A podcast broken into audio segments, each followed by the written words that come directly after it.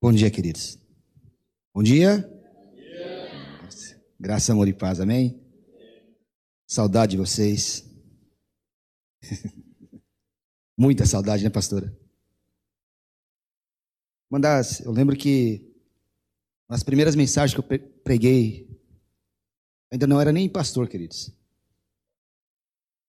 Eu lembro que eu preguei sobre, sobre equilíbrio, queridos. Nós sermos pessoas equilibradas. Eu lembro até que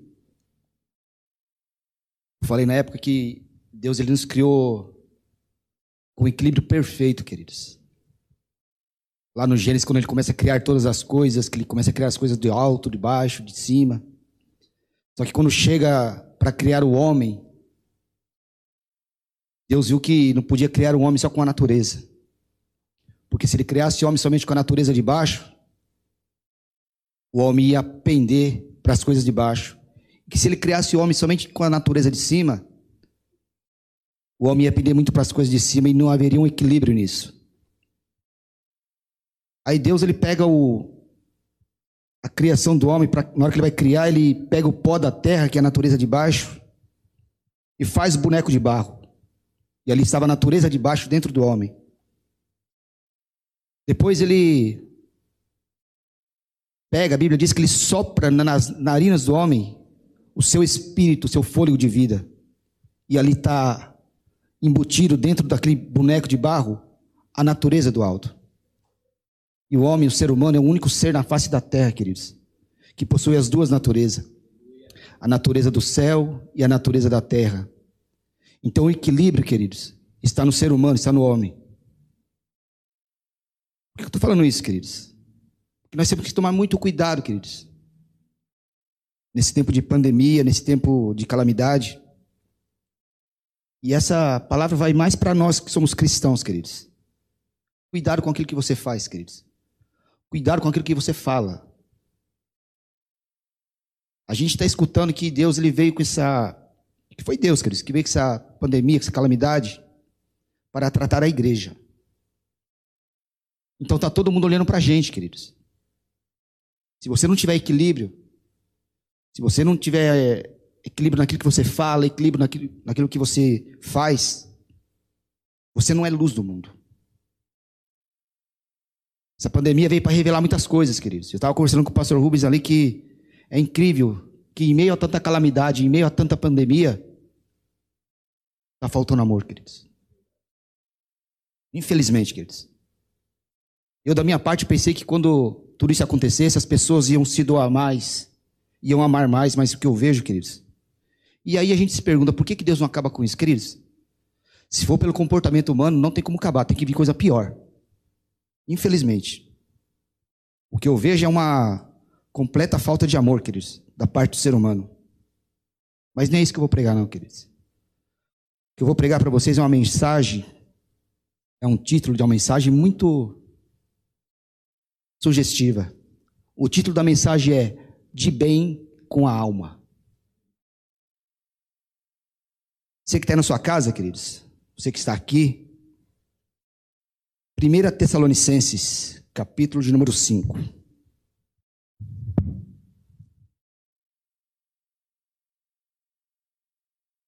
Primeira Tessalonicenses, capítulo 5, a partir do verso 12.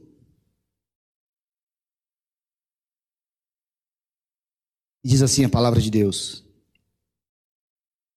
e rogamo-vos, irmãos, que reconheçais os que trabalham entre vós e que presidem sobre vós no Senhor e vos, e vos admoestam, e que os tenhais em grande estima e amor por causa da sua obra.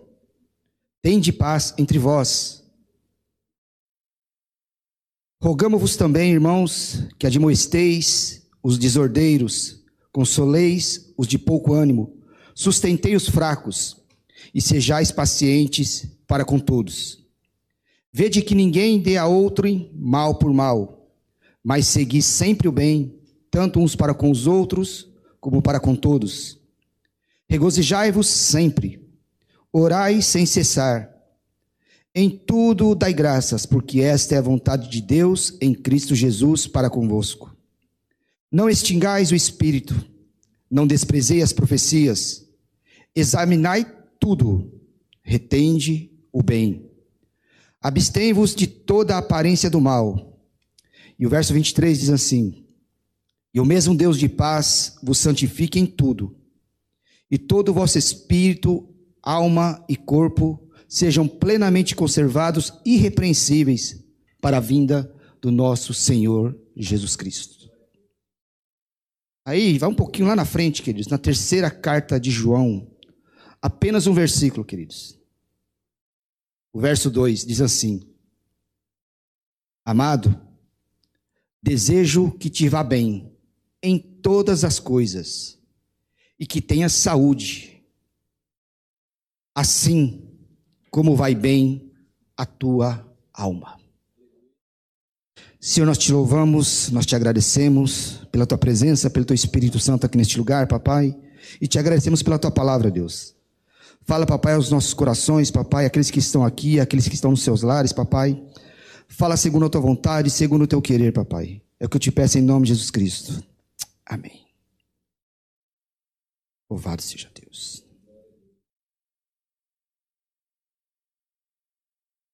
Peço que o Espírito Santo, queridos,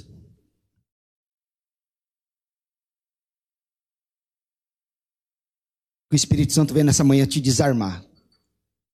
Que você possa estar com o coração aberto para ouvir a tua palavra. A palavra de Deus, queridos. Nós, muitas vezes, queridos, como vamos ouvir a palavra, nós já nos preparamos, já nos armamos quem vai pregar, o que vai pregar. Então eu peço nessa manhã, queridos, que o Espírito Santo te desarme, que você esteja com o coração aberto para ouvir a palavra de Deus, amém? Deixando de lado, queridos, aquilo que a ciência fala, aquilo que a ciência estuda sobre as emoções, nós vamos ver aquilo que a Bíblia fala, aquilo que a Bíblia diz sobre as emoções, sobre a nossa alma, queridos. Por quê? Porque eu preciso lembrar você, queridos, que a maior parte dos nossos problemas não são de ordem espiritual. Mas a maior parte dos nossos problemas, queridos, é de ordem emocional. Presta atenção, queridos. Eu não estou falando da causa. Porque a causa dos nossos problemas, queridos, é o pecado. É a queda da raça humana. É a queda da humanidade. Quando Adão pecou, queridos, quando Adão pecou, quando ele comeu do fruto, ali se formou o berço para todos os nossos problemas.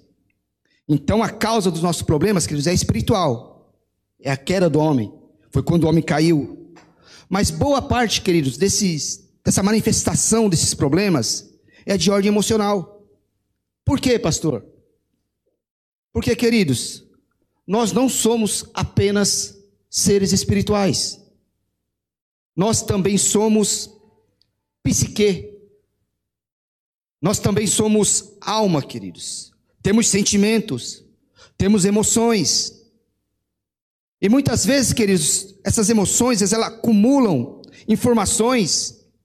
E essas informações, elas trazem alguns resquícios para os nossos comportamentos e para os nossos relacionamentos. Gênesis capítulo 2, queridos versos 7 e 8. Diz ali que o Senhor Deus formou o homem do pó da terra. Está falando da estrutura física do homem. E diz o texto que depois ele soprou nas suas narinas o fôlego de vida. Está falando ali da estrutura espiritual do homem. E o versículo termina dizendo que o homem foi formado, foi feito alma vivente. Está falando da estrutura emocional do homem. E nenhum versículo na Bíblia define de maneira tão clara e de maneira tão ampla, queridos, a essência do homem, a essência do ser humano. Diz lá: do pó da terra formou corpo. Aí diz: soprou fôlego de vida, espírito. E depois diz: e o homem foi feito alma vivente, alma corpo, alma e espírito. Salomão, queridos, no livro de Eclesiastes, na sua sabedoria, na sua sabedoria ele descreve o corpo do homem como um vaso de barro. Ele descreve o espírito do homem como uma, um copo de ouro. E a alma como uma taça de prata. O homem, queridos, ele foi criado um ser, como diz o pastor Oriz, um ser tripartido. Ou seja, a composição de três partes distintas, diferentes, mas que são interdependentes. Um depende do outro.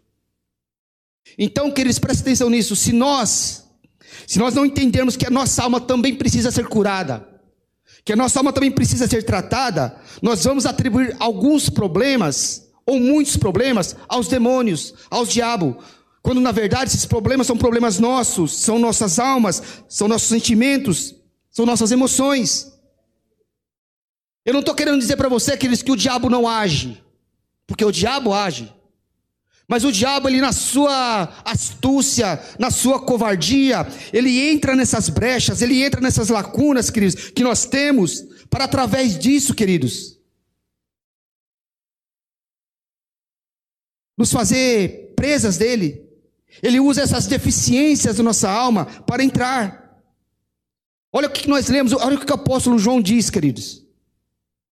Ele diz assim: Desejo que te vá bem em todas as coisas, que você tenha saúde, assim como vai bem a tua alma.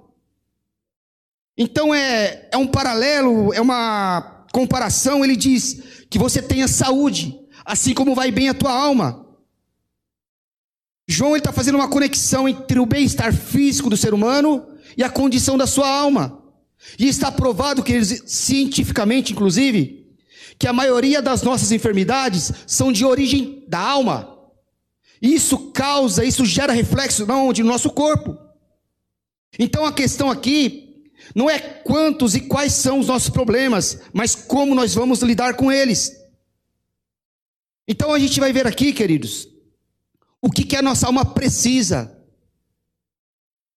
ter como característica para que ela fique bem, para que a nossa alma tenha saúde emocional. Nós vamos ver aqui alguns pilares, queridos, algumas questões que a nossa alma precisa ter para que ela possa ficar firmada e que ela não venha sucumbir, para que ela não venha cair, queridos.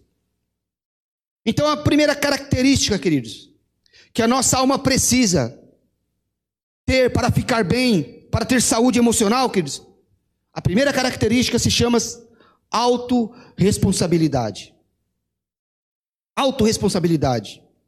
O que é autorresponsabilidade, pastor?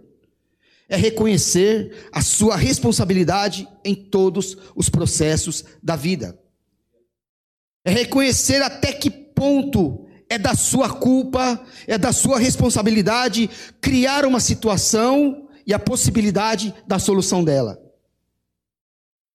Nós recebemos em Adão, queridos, a natureza, o conceito de atribuir ao outro sempre a culpa pelos nossos problemas. Isso nós recebemos lá atrás de Adão. Por quê, pastor? Deus pergunta para Adão assim: Adão, você comeu do fruto que eu falei que não era para ter comido, Adão? Adão olha para Deus e fala: Eu? Eu não. A mulher que tu me destes. Então a gente tem, tem sempre essa mania de atribuir aos outros a culpa pelos nossos problemas. Quando não há autorresponsabilidade, queridos, quando você não puxa para si a responsabilidade, você também não possibilita a solução do problema. Eu tenho que perceber, queridos, nas situações da minha vida, qual é a minha responsabilidade na família, a minha responsabilidade na empresa, na igreja, e assumir a minha responsabilidade, queridos. Cumprir o meu papel em todos os problemas, em todas as situações da vida. A autorresponsabilidade é: eu vou fazer a minha parte para que o problema seja resolvido. Quando ninguém presta na sua família, quando você diz que ninguém na tua família não vale nada, queridos, é muito grande a possibilidade de você não prestar. Quando você diz que está todo mundo errado na sua família, que todo mundo faz as coisas erradas, é grande a possibilidade de só você estar errado. Quando eu digo que ninguém vale nada e eu vale tudo, queridos, o inverso é muito provável. A autorresponsabilidade, quer dizer, é você compreender e entender que há um papel que é teu, que é uma responsabilidade que é tua, e isso faz bem para a alma quando você assume a sua responsabilidade. Quando você não joga para o outro a responsabilidade, queridos. Quer ver um exemplo? Deus ele abriu o mar vermelho, queridos. Só que ele não abriu sozinho. Não abriu sozinho. Ele mandou o que? Moisés ferir as águas do mar. Agora eu te pergunto, queridos, qual efeito teria Moisés ferir as águas do mar? Nenhum. Mas no mundo espiritual, queridos, isso é um código que revela que Moisés estava chamando para si a responsabilidade de representar Deus diante do milagre. Moisés chamou para si, por quê, queridos? Quando eles pararam de frente para o mar, queridos, você acha que para quem que aquele povo todo estava olhando? Para Deus? Não. Vamos olhar o que, que Moisés vai fazer. Ele não é o líder? Queridos, vai ter situações em sua vida que as pessoas não vão olhar para Deus, elas vão olhar para você, o que, que você vai fazer. Assuma a responsabilidade, queridos, daquilo que tem que ser executado. As pessoas vão estar olhando para você. Por que, eu falei no começo aqui, queridos? Que você tem que ser luz. Tem horas que as pessoas vão estar olhando para você. Tem coisa que é da tua responsabilidade. Nós representamos Deus, queridos. Nós temos que fazer a nossa parte. Quando tudo tiver a ficar ruim, queridos, quando as coisas começarem a ficar ruim, nessa pandemia, queridos, você acha que as pessoas não estão de olho na igreja? Então a igreja tem que assumir sim a sua responsabilidade. Nós temos que cumprir aquilo que é nosso problema, queridos. Tem problema que é nosso, queridos. Deus não vai descer lá de cima e resolver, não. Então nós temos que assumir a nossa responsabilidade, e isso faz bem para a alma. Deus, queridos, derrubou Golias. Não foi Davi? Você acha que uma pedrinha, queridos, escuta isso, iria derrubar um guerreiro experiente, com mais de dois metros e meio de altura? E diga-se de passagem, queridos, camarada venceu muitas e muitas batalhas. Você acha que uma pedra ia derrubar ele? Quem derrubou o gigante foi Deus, queridos. Qual foi o papel de Davi? Encarar o gigante, fazer a parte dele cumprir com a responsabilidade dele e atirar a pedra. Deus agiu, queridos. Um dia Jesus chamou dez leprosos e chegou para esses dez leprosos e disse assim: Olha, ide e apresentai-vos ao sacerdote. Queridos, se eles não fizessem a parte deles, se eles não fossem, a Bíblia diz, o texto diz que eles foram curados no caminho. Os camaradas chegam para Jesus, eles pensam assim: não, ele vai impor as mãos sobre nossas vidas, nós vamos ser curados e sarados. Mas não, sabe o que Jesus falou? Vocês vão e se apresentem aos sacerdotes. Eles saíram da presença de Jesus, queridos, doentes. Mas por ter feito a parte deles cumprido, todos foram curados no meio do caminho. Cumprir a nossa parte, queridos. A autorresponsabilidade é isso. Não é atribuir aos outros aquilo que é tua responsabilidade. Diante do sepulcro, isso aqui, isso aqui é tremendo que eu vou falar agora. Diante do sepulcro de Lázaro, queridos, Jesus disse: saia para fora. Para que Jesus disse, disse isso, queridos? Para o defunto. Para os vivos, ele disse assim: vocês tirem as pedras. Mas para o morto, para o Lázaro, Jesus disse: saia para fora. Queridos, olha que tapa na minha e na tua cara. Até um morto cumpriu com a tua responsabilidade. Até o morto cumpriu com a parte dele. Você falar para uma pessoa viva fazer a tua parte, queridos, é uma coisa. Mas você falar para um morto, saia para fora. E ele fazer a parte dele, para ele ressuscitar, até ele teve que cumprir com a parte dele. Ou seja, queridos, na família, na igreja, na empresa, nós precisamos saber, entender, queridos, que eu tenho que chamar para mim a responsabilidade daquilo que tem que ser executado. Então você precisa parar, queridos, de atribuir aos outros, de falar para o outro fazer a parte dele, e cumprir com a tua. Parar de dizer que a minha família não presta, que minha família não vale nada, e você se comportar como alguém digno e tornar um ambiente prestável, um ambiente saudável. Ou seja, se o comportamento do outro é baixo, se o comportamento do outro é vulgar, e eu sou um pouco melhor do que isso, então eu não, não respondo no mesmo nível, queridos. Eu não desço o degrau. E não me comporto, queridos, da mesma maneira que ele. Não me comporto da maneira daquilo que eu estou condenando. Mas eu faço a minha parte. Autoresponsabilidade quer dizer aceitar que Deus trabalha através de mim. Que Deus opera através de mim. Eu tenho que parar, queridos, de pedir para Deus nas minhas orações. Eu tenho que parar de pedir para Deus ficar transformando a vida do outro. E pedir para Deus transformar a minha vida. Porque você, quando começa a, a culpar as pessoas, queridos, começa a atribuir a ele que eles não têm responsabilidade, transformar ele, queridos. Então a autorresponsabilidade, queridos, é algo que faz bem para a alma. Quando a gente cumpre, queridos, aquilo que tem que ser executado na nossa vida, isso nos dá saúde emocional, isso faz bem para a minha alma, isso faz bem para a tua alma. Autorresponsabilidade, queridos. Faça a tua parte. Segunda, queridos, segunda característica para estar bem na alma: gratidão. Quer estar bem com a tua alma, queridos? Seja uma pessoa grata. Gratidão, queridos, é o reconhecimento que eu tenho uma dívida impagável com Deus. É reconhecer, queridos, que tudo que eu tenho é Deus que me possibilita. Não são os meus méritos, não é o meu conhecimento, não são as minhas forças.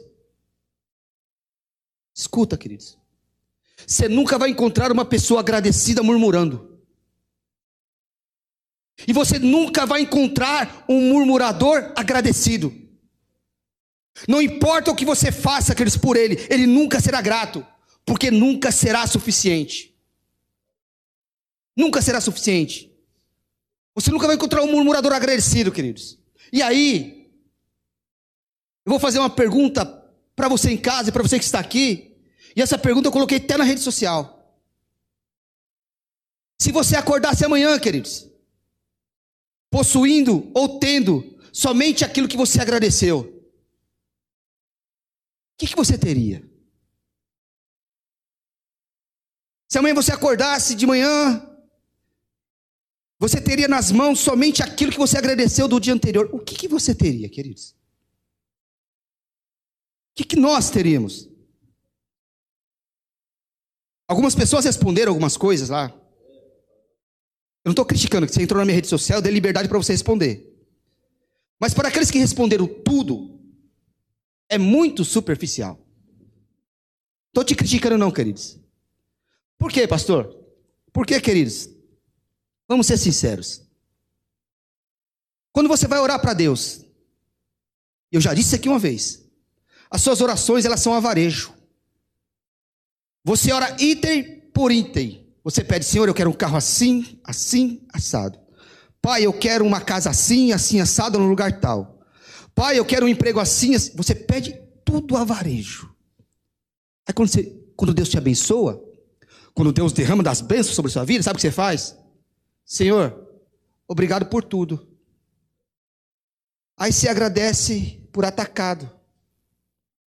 Esse é o nosso problema, queridos. Agora vamos mudar a pergunta. Se nós acordássemos amanhã, possuindo somente aquilo que a gente murmurou, o que, que a gente teria?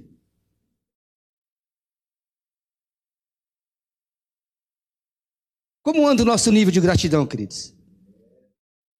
A Bíblia diz assim: em tudo dai graças, nós acabamos de ler 1 Tessalonicenses capítulo 5. Porque essa é a vontade de Deus. Em tudo dai graças.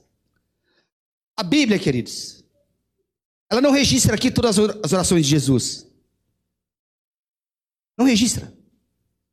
Mas todas as orações de Jesus que estão descritas e que estão registradas na Bíblia, de Jesus começam assim: Pai, graças eu te dou. Salmista no Salmo 100, e a Dani gosta muito desse salmo, diz assim: Dani, entrai pelas suas portas com ações de graças. Mas olha o que o Espírito Santo revela: entrai pelas suas portas com ações de graças. O que o salmista está dizendo, queridos, é que você não começa as suas ações de graças quando o ministério de louvor pega no microfone para começar a louvar. Não. Salmista diz que você começa as suas ações de graças quando você adentra pela porta do Senhor, ou seja, a tua gratidão já vem de casa. Não é quando o ministério de louvor vai começar a louvar que você vai começar a agradecer a Deus, não, queridos. A sua gratidão vem de casa. Você é grato pelo que fazem a você, querido? Você é grato pela pessoa que te deu a primeira oportunidade de emprego? Você é grato pela pessoa que te deu a primeira oportunidade no ministério? Você é grato pela pessoa que te orientou na faculdade ou que te orienta na faculdade? Vamos um pouquinho mais longe, queridos, vai. Aí você vai almoçar, e a mesa de cristão é farta, glória a Deus, aleluia. Aí tem na mesa lá arroz, feijão, vou chutar o balde, tem feijoada, tem macarrão, tem salada, tem farofa de bacon, irmão Clébio. Só que o arroz sai um pouquinho seco. Aí sabe o que você faz? Aí você não vê a salada, você não vê o feijão, você não vê a feijoada, você não vê a farofa, você vê o bendito do arroz que está um pouquinho seco. Queridos, gratidão é você fazer vista superficial para aquilo que não funciona e valorizar aquilo que funciona. Gratidão é isso, queridos, é reconhecer sempre que toda ajuda é bem-vinda. Ainda que não dê certo, a pessoa tentou te ajudar, mas não deu certo, agradeça mesmo assim. Marido tem que parar de reclamar da esposa. Mas a esposa tem que parar de reclamar do marido. Entender isso, queridos. Porque gratidão, queridos, vai mudar o ambiente da tua casa. É você agradecer o seu marido, o esforço dele, agradecer a esposa, o esforço dela, valorizar um outro, abençoar o outro com gratidão, porque isso vai mudar o ambiente da tua casa, queridos. Gratidão faz bem para a alma, queridos. Seja uma pessoa grata. Em tudo dai graças porque essa é a vontade de Deus. Faz bem para a alma, queridos. Seja uma pessoa grata. O contrário, queridos, a ingratidão é uma coisa terrível. Não seja uma pessoa ingrata, queridos. É a historinha aqui da comida, queridos. Uma mesa farta. A pessoa te ajudou a vida inteira. Uma pisada na bola, você se torna uma pessoa ingrata. Isso, queridos, acaba com a sua alma. Amém? Terceira característica, queridos, para estar bem na alma. Unicidade. Pastor, que palavra é essa? Unicidade. Unicidade, queridos, é mais do que unidade. Unidade é quando duas ou mais pessoas têm a mesma visão. Unidade é quando duas ou mais pessoas têm o mesmo propósito. Unidade é quando duas ou mais pessoas têm o mesmo projeto. Unicidade, queridos, é quando duas pessoas se tornam uma. Fusão. Existe um elo. João capítulo 17. Jesus diz assim: Pai, eu te rogo que estes que tu me destes sejam um, assim como eu e o Senhor somos um, para que o mundo creia que o Senhor me enviaste. 1 Coríntios capítulo 12, Paulo, Paulo fala assim: embora sejamos muitos membros, Somos um só corpo. Isto, quer dizer, é unicidade. Existe uma fusão, um elo. É compreender, queridos, que embora essa orelha nunca tenha se encontrado com essa, elas são interdependentes, depende uma da outra. Embora o meu pé, queridos, não alcance a minha cabeça, se bem que tem uns dois aí que alcançam, não, os contorcionistas, meu pé depende da minha cabeça. Significa dizer, queridos, que, se, que nós somos um. Nós somos um. No reino de Deus, queridos, ninguém, ninguém é insubstituível. Mas, queridos, ninguém é descartável. O irmão do teu lado não pode ter a tua força, queridos, mas ele tem uma habilidade que você não tem. Isso é compreender que nós dependemos um do outro, queridos. Mesmo que você não queira, você depende sim de alguém. Nós somos seres interdependentes, queridos. A sua ajuda, escuta isso, queridos. A sua ajuda não me diminui. E a minha ajuda também não te diminui, queridos. Só revela que nós dependemos um dos outros. Isso é unicidade, queridos. Então, então, para estar bem na alma, eu não descarto, queridos, receber ajuda. Eu não descarto receber um apoio, porque eu sou bonzão. Não. Eu recebo toda ajuda, queridos. Entenda, queridos. Eu vou falar de Jesus. Jesus, queridos, o nosso Senhor Jesus. Ele não levou a cruz sozinho. No meio do caminho apareceu um camarada chamado Simão Sirineu e ajudou Jesus a levar a cruz. Então, se Jesus, queridos, foi ajudado a levar a cruz, quem sou eu, quem é você para querer erguer ela sozinho? Unicidade, queridos. Temos que ser um. Por quê, pastor? Queridos, quando o texto diz, Jesus orando ao Pai, dizendo que assim como nós somos um, eles também têm que ser um, queridos. O mundo aí fora só vai saber que Deus nos enviou quando a gente se tornar um. Não adianta que se tiver divisão, se tiver briga, o mundo não vai crer que Deus nos enviou. Mas no dia que nós compreendermos isso, no dia que nós nos tornarmos um, o mundo vai ver que Deus nos enviou, que nós somos a luz desse mundo. Quarta característica, queridos para estar bem na alma. Novos rumos. Nova direção, queridos. Dê um novo sentido para a tua vida. Dê um novo propósito para os acontecimentos da sua vida. É ter uma nova visão para os, para os episódios da sua vida, queridos. Não deixe as pessoas determinarem o que vai ser da sua vida, o que vai ser do seu futuro. Um exemplo, queridos. Os irmãos de José Venderam José como escravo, para ele sair da sua terra e nunca mais voltar. E aí, lá no Egito, queridos, José ele se torna escravo. De escravo, queridos, ele se torna servo da casa de Potifar. De servo da casa de Potifar, ele se torna um prisioneiro na prisão do Egito. E da prisão do Egito, José ele vira vice-governador. vice-governador, o segundo homem mais poderoso do Egito. Só que essa autoridade dada a José foi tão poderosa, tão grande, tão imensa, que o faraó diz assim: Olha, eu só vou ter mais autoridade que você quando eu estiver sentado no trono. Porque quando eu não estiver sentado no trono, você será a maior autoridade no Egito. Aí José vivia uma história, queridos. José vivia um processo. Diz que os irmãos de José vêm para o Egito e trazem o seu pai. E a Bíblia diz que José abençoa seus irmãos e abençoa também o seu pai. Só que quando o pai de José morre, queridos, os irmãos de José estavam cabreiros, porque eles tinham vendido ele lá atrás. Eles fazem uma reunião entre eles e eles dizem assim: Olha, agora a gente está lascado. Porque José só não arrebentou com a gente no meio ainda, porque o pai estava vivo. Mas agora que o pai morreu, ele vai arrebentar a gente no meio. Aí José chama seus irmãos, chama os camaradas e diz assim: Olha, não tenha medo do que me aconteceu. Não tenha medo do que vocês fizeram comigo lá atrás.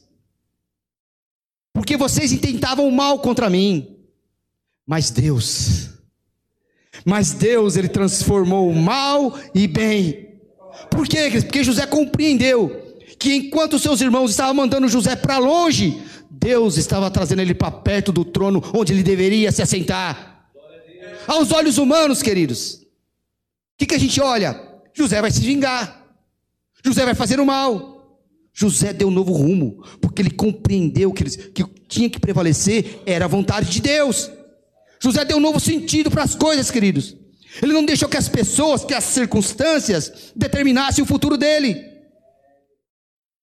Você tem que aprender, queridos, que ninguém pode determinar o teu futuro. As circunstâncias não podem determinar o teu futuro. Aquilo que o médico diz não pode determinar o teu futuro. Quem determina o teu futuro, queridos, primeiro é você, depois Deus. Se você aceitar andar com Ele, o seu futuro vai ser de bênção. Olha para Davi, queridos. A Bíblia diz, relata, que o filho de Davi com Betseba adoeceu. E diz que a doença foi se agravando. Então Davi, a Bíblia diz que Davi entrou num processo de jejum e de oração. O que, que Davi faz? Ele manda suspender as músicas no palácio. Manda suspender todas as reuniões do palácio. Manda suspender os banquetes, as visitas oficiais. Agora não se pode fazer mais nada no palácio, por quê? Porque o filho do rei, porque o filho de Davi está doente. Então Davi entrou no processo de jejum de oração e cancelou todas as coisas. Quando o filho morre, quando o menino morre, sabe o que Davi faz? Davi se levanta, manda chamar os músicos, manda preparar um banquete e manda voltar tudo normal. Aí alguém chega para Davi e fala assim: Davi, eu não estou te entendendo, rei. Quando teu filho estava vivo, estava doente, você não comia, você não bebia, você não fazia nada. Agora que teu filho morre, você manda voltar as coisas ao normal? Agora que era para você estar de luto. Davi disse: Não. O menino já foi para o seu lugar. E ele não virá a mim. Mas um dia eu irei até ele. Então eu vou fazer aquilo que eu tenho que fazer como rei, eu tenho que dar sequência no reino, eu não tenho que ser levado pelas circunstâncias, eu não tenho que ficar de luto, queridos, por misericórdia. Mude a tua visão, queridos. Dê novo rumo para a sua vida. Não deixe ninguém determinar a tua vida, não deixe ninguém determinar o teu futuro. Não se entregue para aquilo que os outros dizem ser o seu fim. Pelo amor de Deus, não faça como Zeca Pagodinho, não deixe a vida te levar. Não deixe a vida te levar. Não deixe as pessoas determinarem o que vai ser a sua vida. Você tem que determinar, queridos, aquilo que vai ser bom para a tua vida. Não seja influenciado, queridos. Quer influência? Aqui, ó. Passou disso, queridos, é conversa fiada. Porque todo ser humano é falho, mas aqui não falha, aqui é Deus. Aprenda isso, queridos. A única influência tua tem que ser a palavra de Deus. Tem homens bons? Tem, queridos, mas são falhos. Tem homens sábios? Tem, mas são falhos. Deus nunca falha. Eu sou falho, queridos. O problema nosso é esse. Entregamos todas as nossas reservas para ser humano. Não que nós devemos, não devemos não, não confiar, queridos. Mas o problema, queridos, é que você espera que essa pessoa nunca falha. O problema não está na pessoa, está em você. Porque você confia tanto que você acha que nunca vai falhar. E aí, queridos? A gente cai do cavalo. Quinta característica, queridos, para estar bem na alma. Ame. Amor, queridos. Quando você está bem com a tua alma, queridos, você desenvolve a prática do amor. E o amor pode ser aprendido. Você pode aprender a amar, queridos. Você começa a aprender a amar quando você entende o princípio de Deus a esse respeito. Quando você começa a compreender o princípio de Deus sobre o amor. A maior dificuldade, queridos, que nós temos, que nós enfrentamos na sociedade chamada civilizada, é a prática do amor. Por quê, pastor? Porque nós não amamos, queridos. Nós não amamos. Na verdade, nós amamos as coisas e usamos as pessoas. Nós não amamos. Uma vez perguntaram para Jesus, Senhor, qual é o maior dos mandamentos? Jesus diz assim: Amarás o Senhor teu Deus de todo o teu coração, com todo o teu entendimento e com toda a tua alma. Alma, queridos. E o segundo semelhante a esse é: amarás o teu próximo como a ti. As pessoas falam que Jesus, ele transformou dez mandamentos em dois, né? Não, queridos. Quem fez essa pergunta para Jesus foi um judeu. Então eles usavam na época a Torá. Então foram 613 mandamentos em dois. Sabe o que significa, queridos? Jesus está falando assim: olha, ame e você terá cumprido toda a lei. Ame. A causa do Calvário é o amor, queridos. A causa do Calvário é o amor. Jesus diz assim: o mundo, queridos, saberá que sois meus discípulos quando amardes uns aos outros. Então qual é o nosso problema?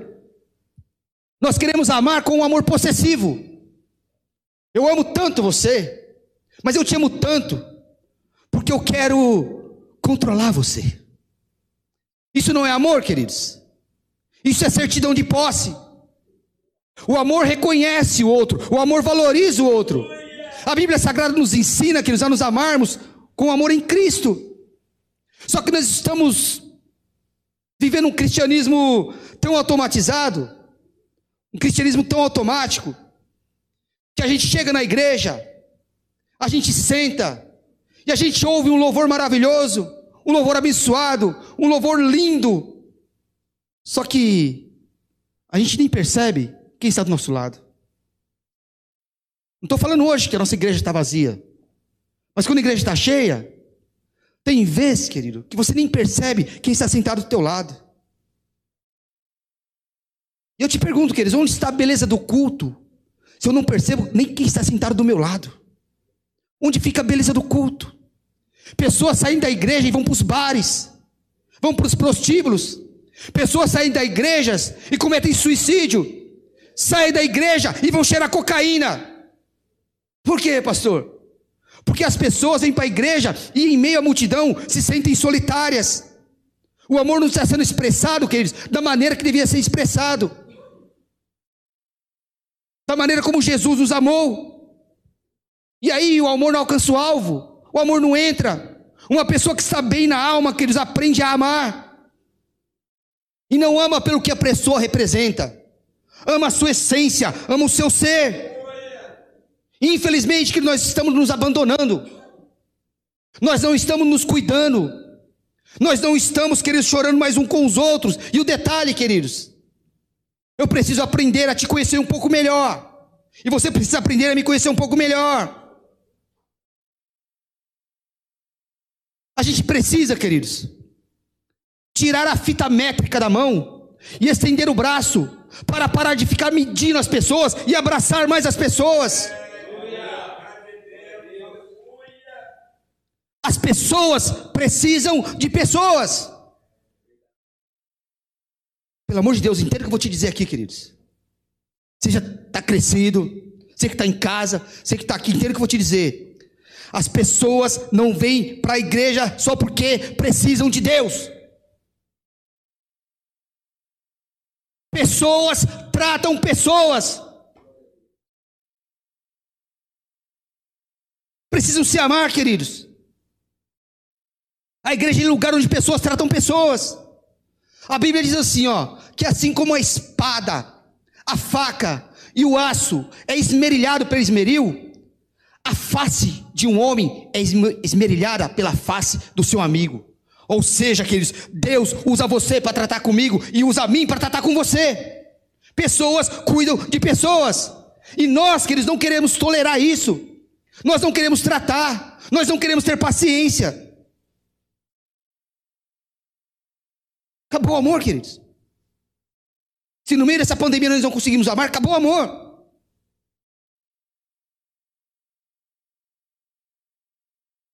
Pessoas são diferentes, queridos. Você não é igual a mim, eu não sou igual a você. Porque eu falei que você precisa conhecer um pouco mais de mim e eu, e eu um pouco mais de você. Porque eu tenho que aprender a te amar, queridos. Mas te amar de uma maneira sem querer forçar você a ser parecido ou igual a mim. As pessoas não são iguais, queridos. Aquilo que não te ofende pode me magoar. Aquilo que te traz alegria, para mim não muda nada. Aquilo que para mim é apenas um mosquitinho, um probleminha, um mosquitinho, para você é um elefante. Não somos iguais, queridos. Os ramos de uma árvore não são iguais. Os galhos não são iguais. Numa gravidez de gêmeos, queridos, ainda que eles sejam idênticos, eles também não são iguais. Amar é reconhecer, queridos, os teus traços, é reconhecer a tua personalidade e te valorizar. E não tem mais amor, queridos. Como é que a gente vai estar com a nossa alma bem? Como é que vai ter saúde emocional na nossa alma se eu não amo? É reconhecer que se você precisa de mudança, eu vou te ajudar, mas sem te torturar, sem te envergonhar, sem te causar nenhum tipo de constrangimento. E isso faz bem para a alma. Existem, queridos, há pessoas que só precisam ser amadas. Ah, pastor, mas fulano é difícil. Hum, você está falando que você é facinho? Você está falando que você é facinho? Você também, que eles é difícil. Ah, aí você fala assim, ah, eu sou o cara mais sossegadão. Conviver comigo é de boa, é tranquilão. Eu sou um cara simplesão, tal, é isso na tua opinião, queridão. Na tua opinião. Sabe? Às vezes a gente fala, ah, eu sou sossegadão. Do contrário é a mesma coisa, queridos. Às vezes você pensa assim, é, pastor, eu sou tranquilo. Na tua opinião, irmão. Mas às vezes conviver com você é osso de pescoço. É. Então eu preciso que eles analisem essa diferença, analisar esses, esses fatos e respeitar o outro como ele é. Respeitar a limitação de cada um. Parar de olhar para as pessoas como um número. Parar de olhar para as pessoas como apenas CPF. E principalmente, queridos, pelo amor de Deus, para de analisar as pessoas espiritualmente. Ame a alma da pessoa. Isso é um erro muito grande do crente, queridos. Crente só mede o outro pela sua espiritualidade. Quanta gente, escuta, pra, escuta isso, queridos. Quanta gente que está bem espiritualmente, mas está bem mesmo, mas está com a alma dilacerada. Está com sua alma agonizando. Aí você olha para a pessoa orando, no espírito, pregando, fala, tá bem. Você não conhece a alma dele, queridos.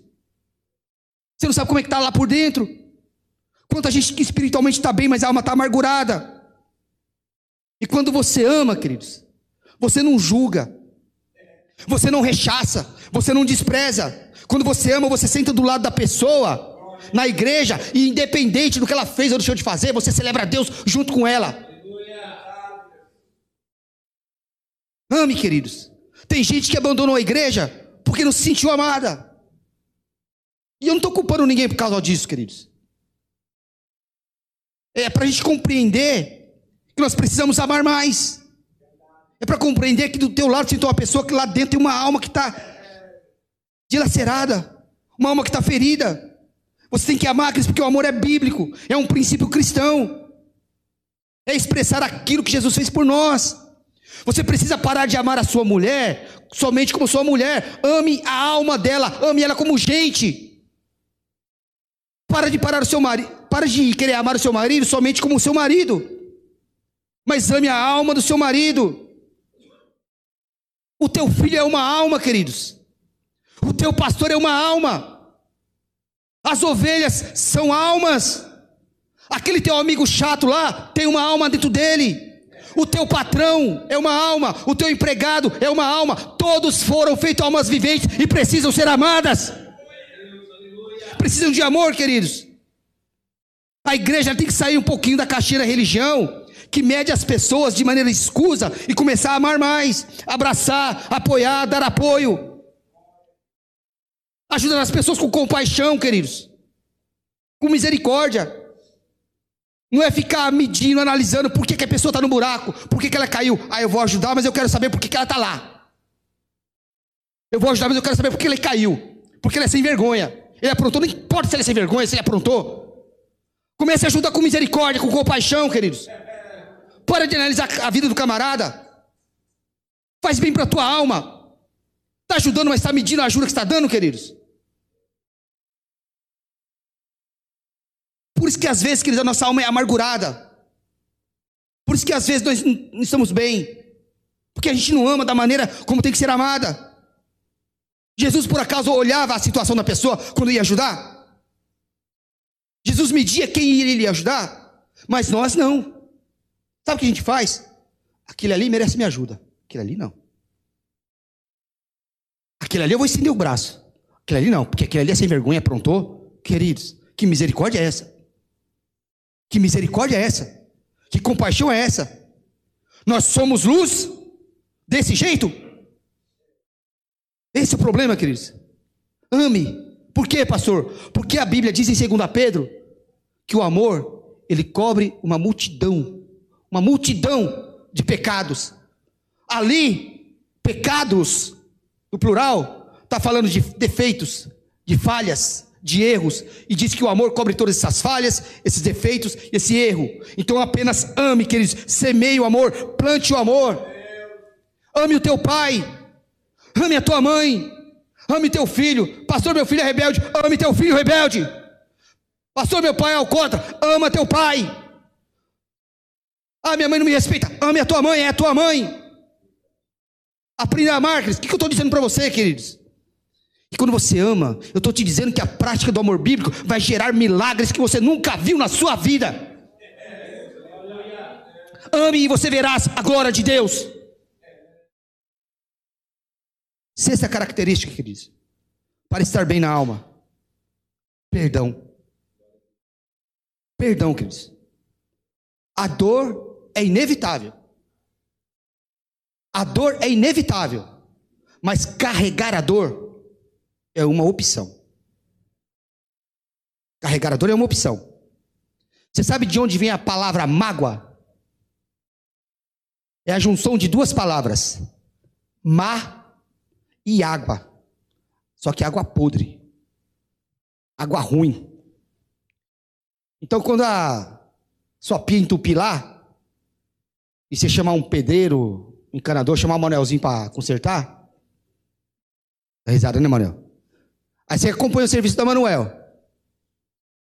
Sabe o que ele vai fazer? Ele vai lá fora na caixa de gordura, vai tirar o tampão lá, e aquela água suja lá, podre, aquilo lá é mágoa. Aquilo lá é mágoa. É aquela sujeira que desce pela pia, aqueles germes, aqueles vermes, aquela coisa feia. E diga-se de passagem que ela tem um fedor miserável. Queridos, você não é caixa de esgoto para ficar acumulando dentro da tua alma aqueles sentimentos ruins. Tem que perdoar. Não fica reservando aquelas enfermidades emocionais em sua alma, porque perdão não é o presente que você dá para o outro. Perdão é o presente que você dá para você mesmo. Você está tirando das tuas costas um grande peso. Ah, pastor, mas não vieram me pedir perdão. Hum, é que eu te diga?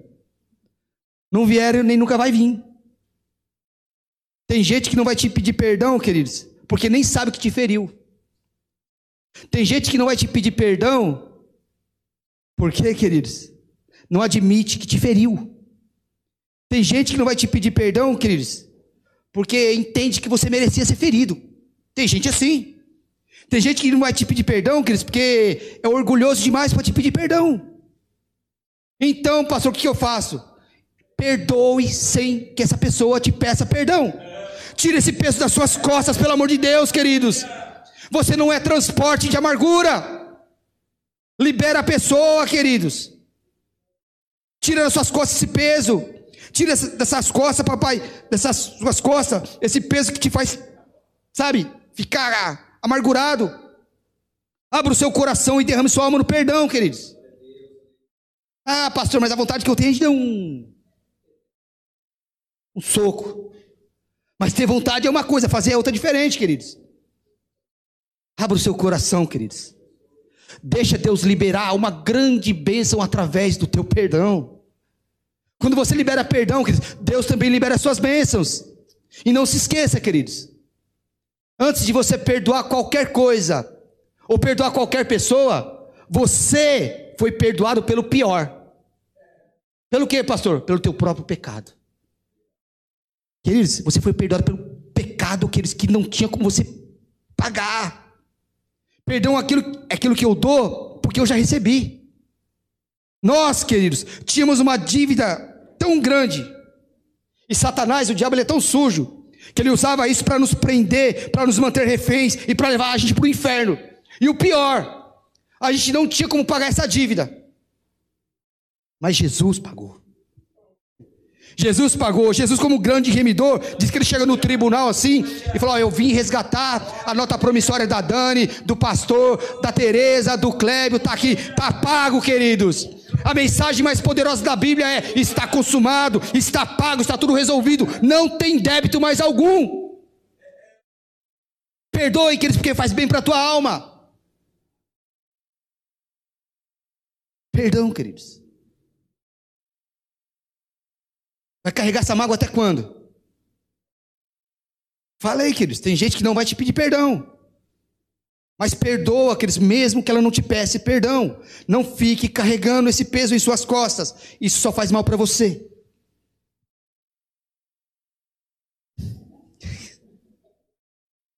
Sétima e última característica, queridos, para estar bem na alma.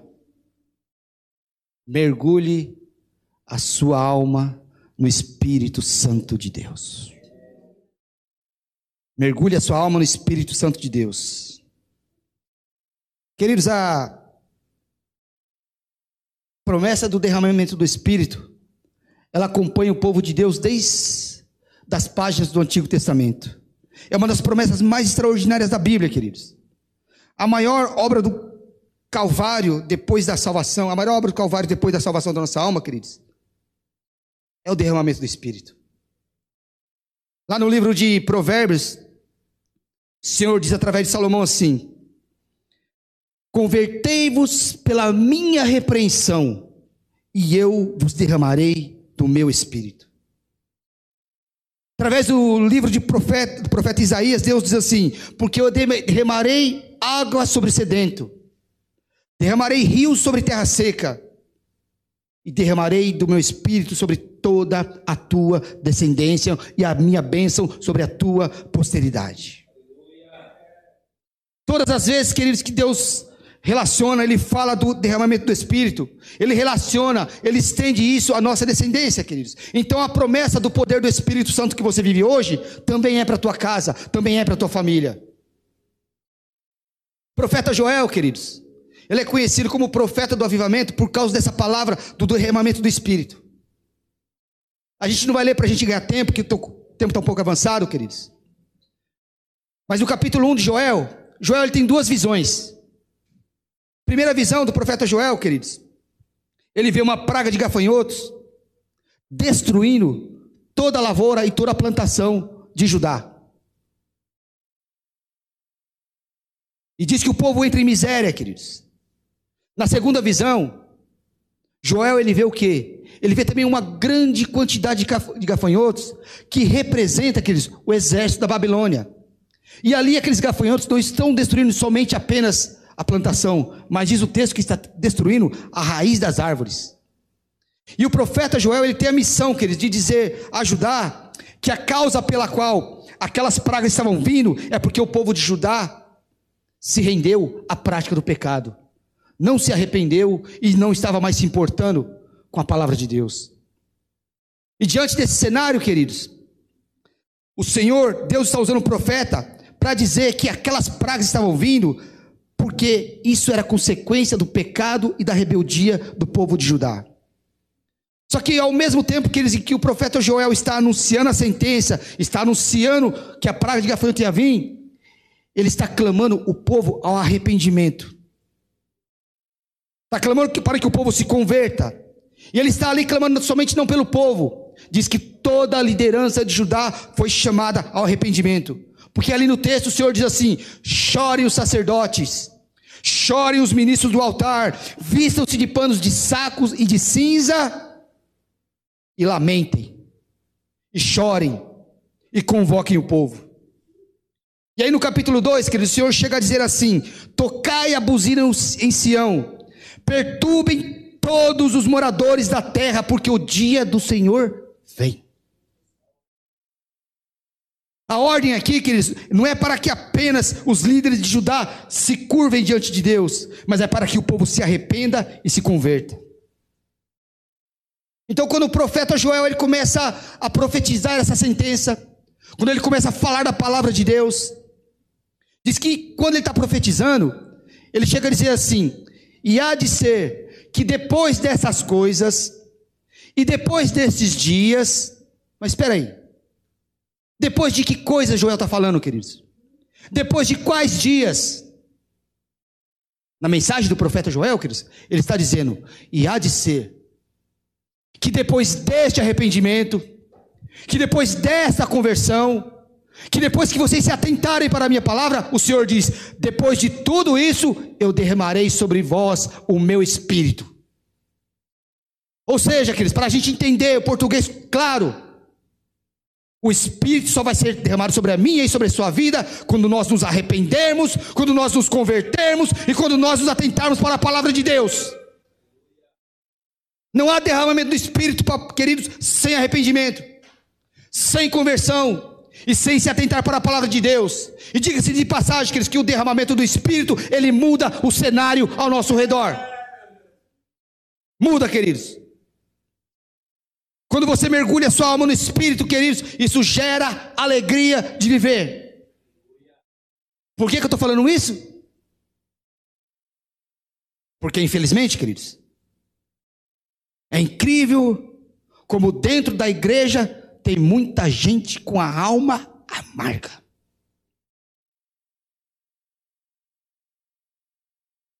Pessoas sem prazer na vida, queridos, enclausuradas. Muitas vezes, queridos, a espiritualidade de algumas pessoas é só maquiagem para sufocar uma alma angustiada, uma alma dilacerada. Não tem espiritualidade nenhuma, queridos, mas é uma alma mal resolvida, usando de línguas estranhas para disfarçar a santidade. Gente fingindo que ele está bem numa capa de espiritualidade, mas não tem alegria de viver. Você conversa com certas pessoas que estão na igreja, queridos, que até são profetas, e o que sai da boca dessas pessoas são palavras amargas.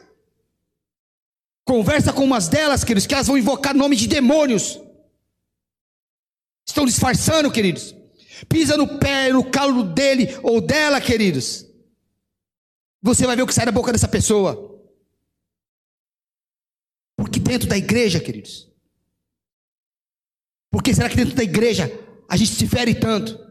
Eu falo dentro da igreja, é o contexto geral da igreja. Por que será que na igreja que a, gente, a gente, se machuca tanto? Por que será no meio evangélico que a gente. Por que será que a gente se fere tanto, queridos? Você não vê em nenhuma outra religião, queridos, as pessoas se ferirem. Você não vê no budismo as pessoas se maltratarem umas às outras mal. Você não vê, queridos, um muçulmano tratando mal outro muçulmano. Mas você vê um evangélico denegrindo a imagem do evangélico. Por que será, queridos? Mas nós não somos tão espirituais? Então por que, que a gente faz isso? A nossa espiritualidade não devia nos ensinar que nós devemos tolerar a fraqueza dos fracos? Por que, que a gente faz isso, queridos? O Espírito Santo só vai ser derramado na sua vida quando você se arrepender, quando você se converter. E quando você começar a ouvir a palavra de Deus, o problema, queridos, é que a espiritualidade, em muitos casos, é pura maquiagem para disfarçar, queridos, para mudar o foco. Só que esse tipo de espiritualidade, queridos, não dura muito. Quando vem o vento forte, queridos, perde o brilho, perde a força. A espiritualidade, queridos, não é uma capa para disfarçar uma vida infeliz. Pelo contrário, por quê, pastor? Porque Jesus disse assim: Eu vim para que vocês tenham vida e a tenham em abundância. Não queira disfarçar a tua alma dilacerada através de uma espiritualidade que não existe, queridos. Não precisa ser santo, queridos, com a alma dilacerada. Cuide da sua alma. A pessoa quer transparecer uma espiritualidade imponente, dizendo: Não, eu sou forte, eu sou bom, quer mostrar para as pessoas que é bom. E não é assim, queridos. No livro de Joel, capítulo 2, verso 25, o Senhor diz assim: Eu vos restituirei os anos, eu vos restituirei o tempo, o tempo da amargura, queridos, o tempo da tribulação. O Senhor está dizendo: Eu vou dar para vocês uma vida alegre e plena, para que você não carregue mais o peso da tribulação no seu currículo. Quando? Quando você se arrepender, quando você se converter, quando você der ouvido à palavra de Deus. O problema é, queridos, é que essas pessoas que se dizem espirituais, que transparecem uma espiritualidade, que aliás de espiritualidade não tem nada, são assim porque ainda não se arrependeram. São assim porque ainda não se converteram. E porque não têm ouvido a palavra de Deus. Então não tem como o Espírito ser derramado numa alma nesse estado, queridos. Mas no dia, queridos, que você se arrepender, no dia que você se converter e der ouvido à palavra de Deus, o Espírito Santo vai encher a tua alma, e todo o teu corpo, tua alma e teu espírito vai ter saúde. O tempo está avançado. Quero terminar, queridos, dizendo para você uma coisa interessante. Para de analisar, queridos, ou, ou julgar uma pessoa pela sua espiritualidade. Porque espiritualidade, queridos, é uma coisa muito íntima entre a pessoa e Deus. O que você vê por fora, queridos, escuta o que eu vou te dizer. O que você vê por fora, na maioria das vezes, não é o que está por dentro. Às vezes é só uma capa, queridos. Às vezes é só a capa. Cuide da tua alma. Aleluia. Cuide da tua alma, queridos. Por quê, pastor? O que, que nós acabamos de ler, queridos? Para que todo o vosso corpo, alma e espírito sejam plenamente conservados, íntegros e irrepreensíveis na vinda do nosso Senhor Jesus Cristo. Amém, queridos? Cuide da tua alma. Nós não somos só seres espirituais, queridos. E o Espírito Santo vai ser derramado em nós, queridos, quando nós nos arrependermos, nos convertermos e ouvirmos a tua palavra. Amém?